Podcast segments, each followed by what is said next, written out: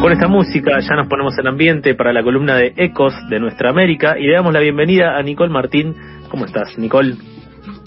Hola Charlie, hola Sofi, todo bien por acá. Un placer charlar. Nuestra compañera inmunizada. Así. A, medias, pero bueno, en el camino a la segunda dosis. Muy bien. Niki, ¿qué nos traes hoy para, para hablar de este panorama latinoamericano? Bueno, por supuesto, y como todo Latinoamérica está esperando, vamos a hablar de, de, un, de las elecciones que se dieron esta semana, el, por supuesto, claro, de las elecciones presidenciales de Perú, en una riña muy dividida y que vamos a observar. Qué picado que está, ¿no? Como que no se termina de, de, de tirar la moneda, como que es una moneda que gira, no termina de caer. Exacto. Esa sensación desesperante. Eh, falta como la confirmación final, ya se sabe que Castillo lleva la delantera y de hecho él ya se autoproclamó ganador, eh, pero sí, vamos a hablar un poquito de contexto y también de todo esto en, en, mirada feminista, ¿no? Que es como la característica de esta columna. Entonces, primero que nada, si les parece, vemos un poco de contexto de Perú. Dale. Sabemos que es un país muy golpeado por la crisis sanitaria, y de hecho tiene el, el mayor nivel de mortalidad del mundo en este momento, además de que ser económicamente uno de los más damnificados. Pero además, como charlamos en una columna anterior, algunas semanas atrás, el contexto de estas elecciones en Perú es muy dividido, tan, pero tan dividido, que al final de las elecciones, que sucedieron este domingo eh, 6 de junio, una encuestadora daba como resultado eh, justamente por, viste, por las encuestas que se hacen a la salida de, de los votos, que Keiko Fujimori ganaba por 50,3% frente a un Pedro Castillo que perdía con 49,7.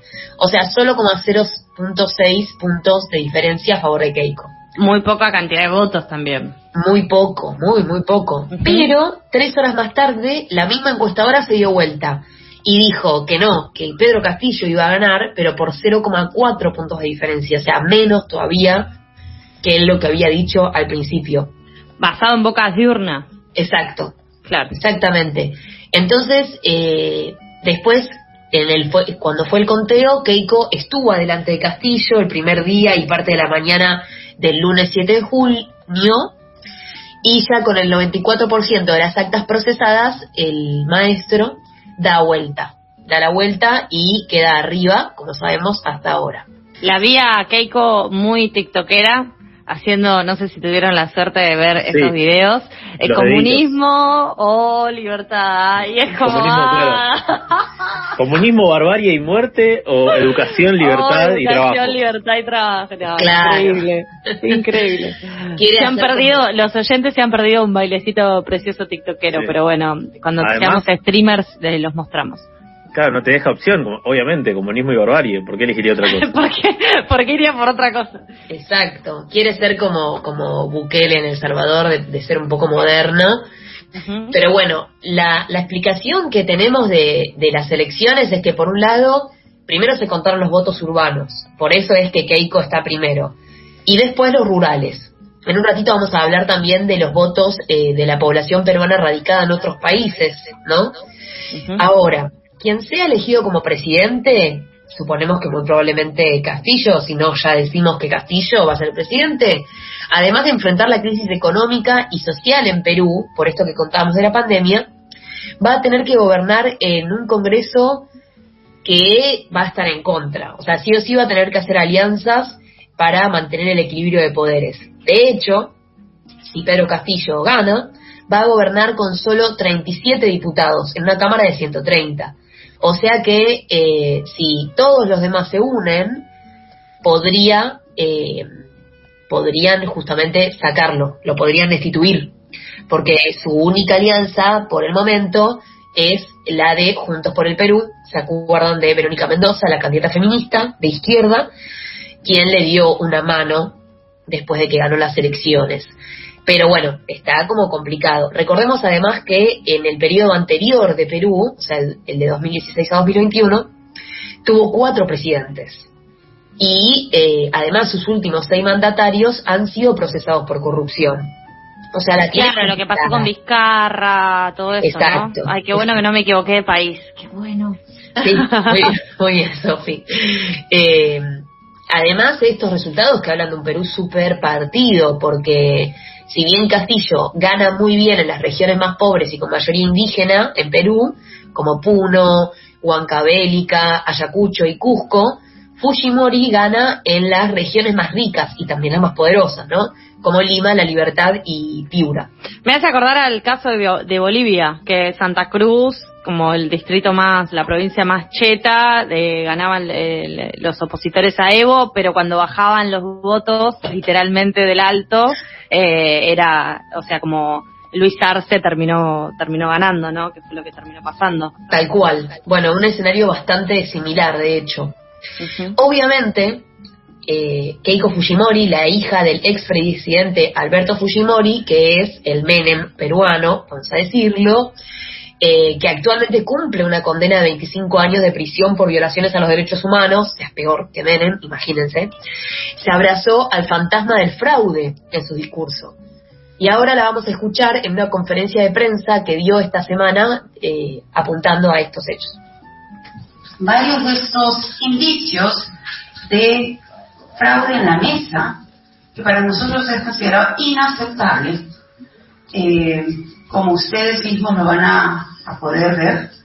Y esto es algo que es planificado, es sistemático, y por eso es importante alertar a la ciudadanía para que además nos pueda alertar es que han habido otro tipo de sucesos. Keisho, eh, Keisho le dije, bueno, Fujimori amenaza desde principios de la semana con Un buen alimento brasilero el Keisho. sí, sí, sí, sí. Una fruta muy noble. bueno, se me escapó, ¿viste? Eh, amenaza desde principios de la semana con impugnar los resultados. Obviamente, pues ya se la veía mal, digamos. Pero esa es la fácil. De manual. De manual, claro. Encima tiene el beneficio de que las encuestas eh, se fueron dando vuelta. O sea, no se puede confiar en nada. Todo es una duda. En este mundo de la posverdad, listo, Keiko, dale, metele al fondo.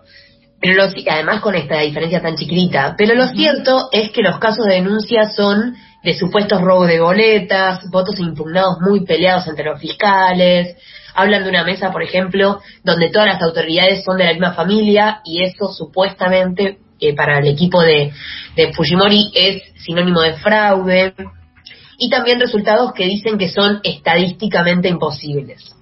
Lo cierto es que la Oficina Nacional de Procesos Electorales y la Asociación Civil Transparencia desvirtuó los elementos que Fuerza Popular, la lista de, de Keiko Fujimori, presentó en esta conferencia de prensa que acabamos de escuchar.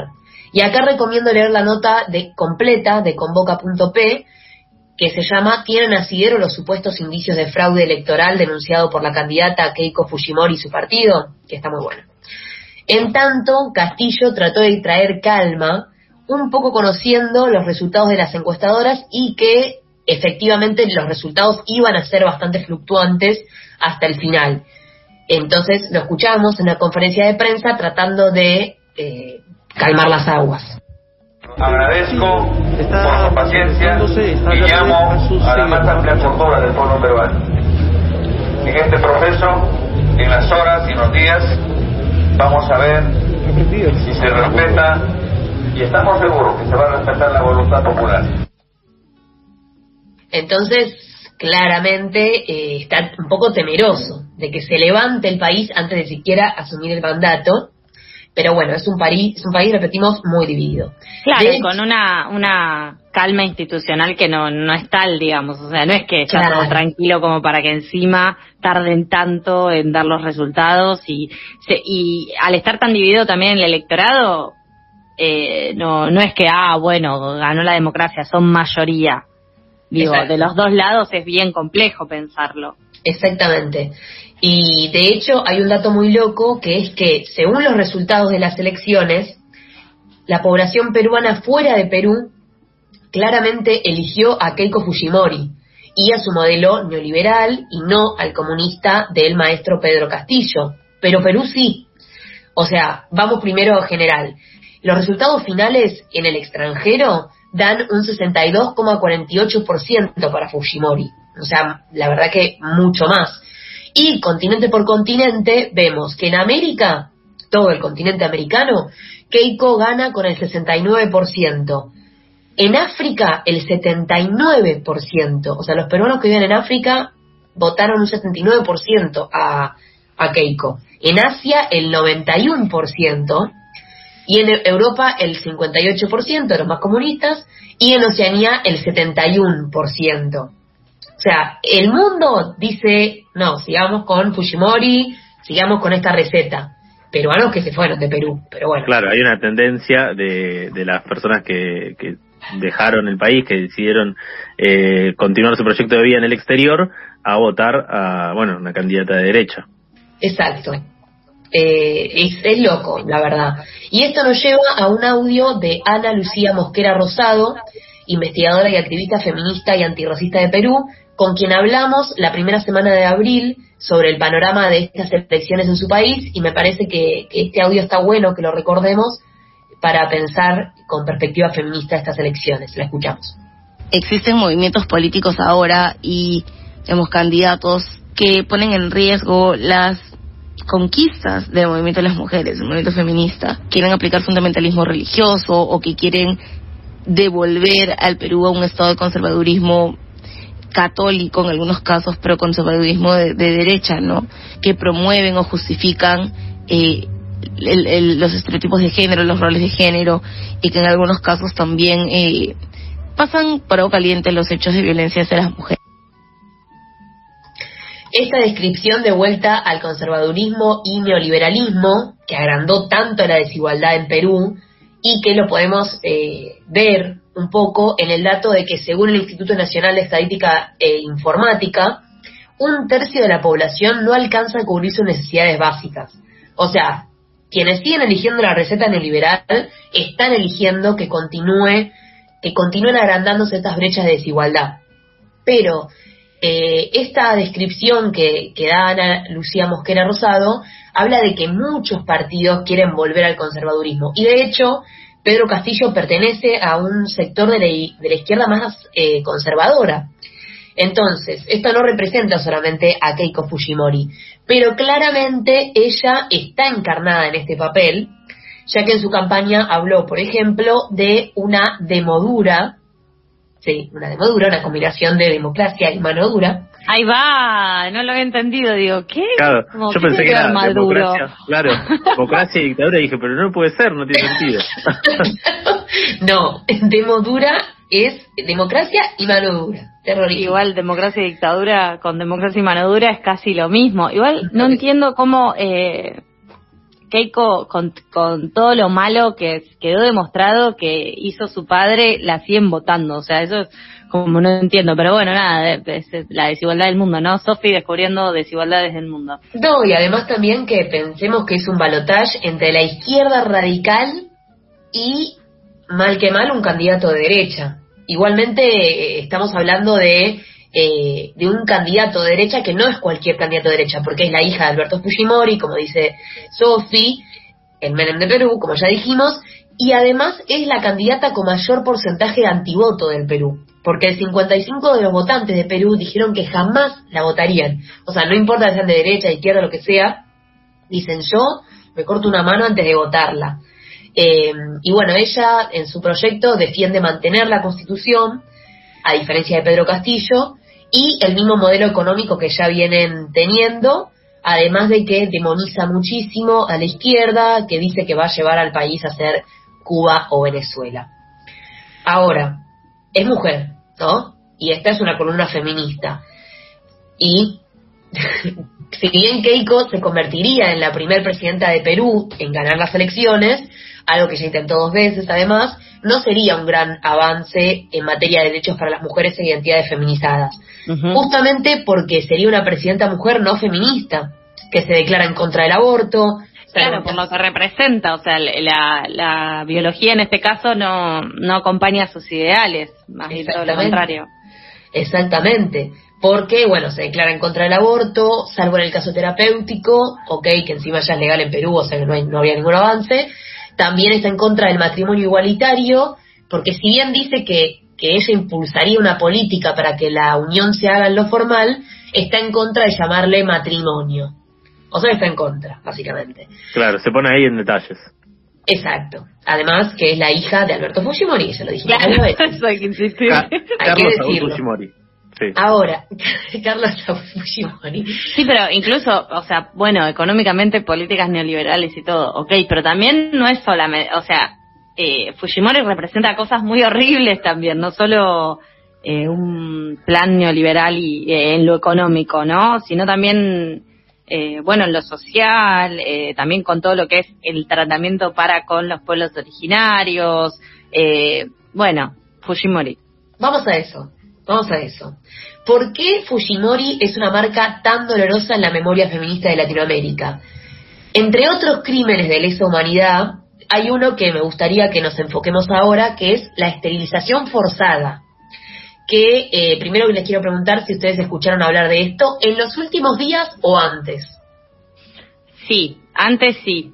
Eh, en los últimos días no, no se menciona si, si es esto. O sea, ella es socialismo, libertad y, y toda una lavada de cara de Keiko que es tremendo. Pero en los últimos días no, sí conozco lo que sucedió más o menos. Eh, sí, a mí me pasa lo mismo que a Sofi. Es más, eh, si no recuerdo mal, lo has tratado en alguna columna también.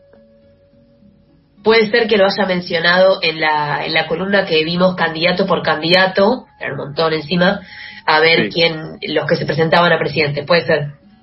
Pero vamos a contextualizar un poco para nuestros queridos oyentes.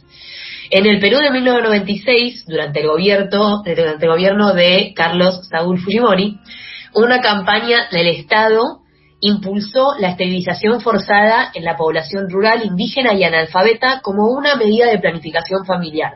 O sea, consistían en ligaduras de trompas a las mujeres y en vasectomías a los hombres y formó parte de un programa efectivamente de planificación familiar que se supone que tenía la intención de acercar la educación sexual y métodos anticonceptivos a las comunidades rurales más pobres y más alejadas del Perú. Se estima que con esta política, que en realidad su macabro objetivo claramente era la reducción de la pobreza a través de la esterilización forzada, se estima que más de 270.000 mujeres fueron sometidas a estos procedimientos ilegales en el marco de un mal llamado Programa Nacional de Salud Reproductiva y, Planificación Familiar. Sobre esto, eh, eh, para que un poco hacer un paralelismo bien bruto, pero por cómo se pensó la política, cuando hay sobrepoblación de perritos en la calle, los gobiernos municipales, provinciales avanzan con esterilizaciones. Con esto se hizo exactamente lo mismo. O sea, eh, con la misma lógica se pensó. Eh, se igualó a pueblos originarios con animales y por eso se avanzó con esterilizaciones, para reducir eh, la sobrepoblación, como, como venías diciendo, Nikki. Y además, eh, en este sentido también hay un proyecto que es súper interesante, que se llama Proyecto Kipu, en donde eh, se propuso, se propusieron construir un repositorio colectivo de testimonios eh, de estas personas, estas mujeres que habían sido esterilizadas a través de una tecnología que era casi telefónica, grabando, como instalando cabinas en distintas comunidades para poder ir eh, retomando esos testimonios y no ser eh, abusivos y tampoco eh, revictimizantes para con estas personas en esta en esta recopilación de testimonios. Así que lo pueden buscar así, pueden escuchar estos testimonios en Proyecto Kipu, eh, que la verdad que es un proyecto que es súper interesante también a nivel Latinoamérica como proyecto sonoro, es muy interesante de, de seguir. Sí, totalmente. La verdad que sí, porque a ver, si nos situamos en, en el lugar de estas mujeres, tenemos que entender que la vida de ellas y ellos, ¿no? La mayoría de estas personas se dedican a la agricultura, por lo cual el trabajo físico es muy importante. Y muchas tuvieron secuelas muy fuertes que no les permitieron seguir trabajando. Además, en un mundo patriarcal, las mujeres que no pueden tener hijos sufren todo el peso de la maternidad como norma, además de que en el mundo de la agricultura los hijos y la familia, la agricultura familiar, los hijos son muy importantes, eh, pero además, claro, la ellas dicen que sienten que ya no sirven para nada en esos audios que comenta Sofi, y por supuesto también tiene consecuencias psicológicas por vivir una situación muy traumática en donde o las llevaban a la fuerza a los hospitales para ligarle las trompas y después las dejaban tiradas o también eh, las les ligaban las trompas sin consentimiento después de parir. Claro, entraban... Claro, consentimiento, porque lo macabro de todo esto también es, digamos, que el proceso sea forzado, que anule todo tipo de, de, poder de decisión de las personas que, que, se que son expuestas a eso, son obligadas. Y aparte también lo que pasa es como ese choque entre medicina tradicional y medicinas más ancestrales propios de estos pueblos originarios también, porque estas mujeres entraban a, a, a estos hospitales o en donde sea que se realizaran estas intervenciones y no, no sabían qué les iban a hacer. Y salían dormidas y no sabían qué les habían, qué intervención le habían hecho en el cuerpo. Eh, también pasaba eso, era un total desconocimiento, no es que fue no sé, una campaña de educación sexual. Tal cual, nada que ver, lo vendieron así, pero nada que ver. De hecho, hay un caso que escuché que me, que me, me resonó mucho y me, me quedé pensando, que es una mujer que ella, por la violencia obstétrica, perdió a su bebé y cuando se despierta y le dicen que su bebé se murió, hay uno de los médicos que la consuela y le dice, bueno, tranquila, vas a poder tener otro, y otro médico le dice, no, la esterilizamos, o sea, ya está. O sea, imagínate estar en la cabeza de esa mujer, es terrible. Recién ahora, más de dos décadas después, a principios de 2021, el Estado empezó a reconocer el derecho a las víctimas de esterilización forzada a una reparación. Entonces, esto es Fujimori, básicamente. Ahora vamos a escuchar de nuevo a Ana Lucía Mosquera Rosado, investigadora y activista feminista y antirracista, para saber en qué momento está Perú en materia de género. Estamos en esa discusión de qué representa o qué deberían representar los feminismos en el Perú. En relación a los logros, creo que hay algunas cosas que se han posicionado en cuanto al respeto de las libertades, eh, en cuanto al respeto a la libertad de decidir sobre los cuerpos, a, a despenalizar el aborto, cosas que todavía no se han logrado pero que se están intentando posicionar, eh, un feminismo además que apoya movimientos LGTBIQ que es bastante interesante también, y creo que sí se ha logrado colocar de manera clara eh, dentro de la discusión pública la necesidad de luchar contra la violencia de género, ¿no? Entonces estamos en este momento donde las feministas pudieron instalar el tema de, la violencia de género, pero la pregunta es, gana la izquierda. Se supone que la izquierda está con los derechos de los trabajadores y las mujeres trabajadoras. Pero me pregunto, ¿Castillo representa estos avances en materia de género en Perú? No, la verdad es que no. La candidata la candidata del feminismo era Verónica Mendoza de la lista Juntos por el Perú, que de hecho es la única que hizo una alianza con Castillo y le prestó el equipo técnico para que él arme rápidamente una propuesta después de la primera victoria que fue muy sorpresiva, porque la verdad que este profesor de primaria de 51 años se postuló muy sorpresivamente, nadie esperaba que lo hiciera, sin una propuesta de gobierno muy clara, más allá de declararse de izquierda marxista, y ganó tan sorpresivamente la primera como la segunda vez estaría ganando con la Alianza eh, Perú Libre. Si bien empatizamos con algunas de sus raíces, como que proviene de un área rural, eh, tiene el apoyo de indígenas y clases populares, y que entre sus propuestas está redactar una nueva constitución a través de una asamblea constituyente, como en Chile, eh, aumentar el presupuesto para agricultura, defender el, medio ambiente, en oposición de, la postura de, Fujimori y de otras partidos liberales, también quiere cambiar la economía social de mercados por una economía popular con mercados, eh, quiere aumentar el presupuesto de educación. A pesar de todo esto, en género es mega conservador. O sea, dice que mantiene, digamos, la misma postura que Fujimori en el tema de la mano dura, la lucha de la inseguridad y con las políticas de género también. Está en contra del aborto y del matrimonio igualitario y tiene algunas declaraciones bastante polémicas sobre los femicidios y sobre la identidad de género que vamos a escuchar ahora en un maravilloso audio que yo misma compilé. Vamos. El feminicidio es producto de la ociosidad que genera el mismo Estado, la desocupación, la delincuencia. Si el niñito desde pequeñito induce ser varón, no depende de ti, pues chiquito, si quieres ser mujer, ser mujer. Es que hay que decirle a los niños y a las niñas, ¿sabes que Hay niñitas con pena y con vagina y hay niñitos con pena y con vagina. No estamos, compañeros, tenemos que repudiar esa actitud. Entonces, dice, por un lado, los femicidios son causa de de, de que la gente no trabaja, de la ociosidad, no reconoce la violencia de género como un efecto del patriarcado. Los hombres también mueren. Claro, como que dice, bueno, si doy trabajo se va a terminar los femicidios. No, y después lo otro, tremendo. Sí. Después lo otro no respeta la, la, la, la libertad de identidad de género, dice que no, no se puede confundir a los niños de esa manera. La postura de comisión no te metas. Exacto, los niños. ¿Puede alguien pensar en los niños? Claro. Alguien puede pensar en los niños. Ustedes entonces, lo entonces eh, eso que algunos estaban eh, afirmando o diciendo alegremente con el, el eh, con Castillo ganador de que comienza a verse la caída de la noche neoliberal en Latinoamérica, no estaría siendo tan así. Yo no me atrevería a decir eso. Hay gente además, con ganas de entusiasmarse, Nicola. Así a ver, o sea, hay que más- ser coherentes con lo que informamos. Vamos a decir, o sea, es más eh, motivador que haya ganado Castillo a Fujimori. Claramente, o sea, si ganaba de, de nuevo Fujimori, era como, bueno, chicos, Nos ¿qué basta. onda? O sea, Sí, basta. sí. Pero, y también, mm, bueno, esto no es prometedor en materia de acceso a los derechos sexuales y reproductivos de mujeres, lesbianas, travestis, trans y no binarias, ni de otros derechos. Pero bueno, vamos a ver con ilusión, primero, qué pasa con estas elecciones que claramente dan un giro a la izquierda. O sea, y eso es por lo menos eh, representativo de un cambio a nivel regional, ¿no? Pero, y bueno, se supone que a, a favor de los derechos de los trabajadores y las poblaciones vulnerables. Entonces eso, pulgar para arriba.